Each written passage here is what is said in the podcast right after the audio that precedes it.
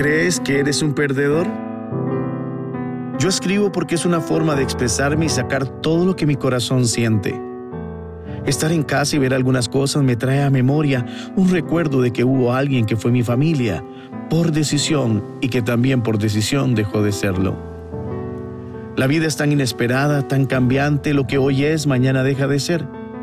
Analizando cada aspecto de quién soy y lo que he vivido, resumo que he tenido momentos difíciles en otras áreas. Inclusive en algún momento he experimentado fracasos en algunas situaciones, pero eso no me hace un fracasado.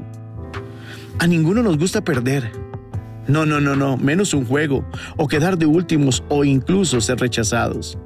Pero en la vida también toca perder y aprender de esa dura experiencia para levantarse y seguir. ¿Es fácil? No, jamás. Pero hay que levantarse y enfocarse en lo que se tiene y no en lo que no se tiene. Soy el tipo de persona que no me gusta perder, pero sé que esa posibilidad está aunque no me agrade.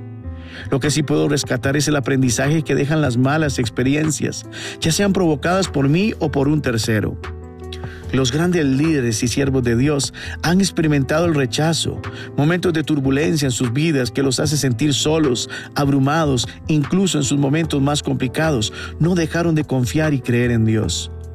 Cuando la carne duele, ¿qué debo hacer? Pues alabar a Dios. Bien lo dice ese maravilloso salmo que su alabanza estará de continuo en mi boca.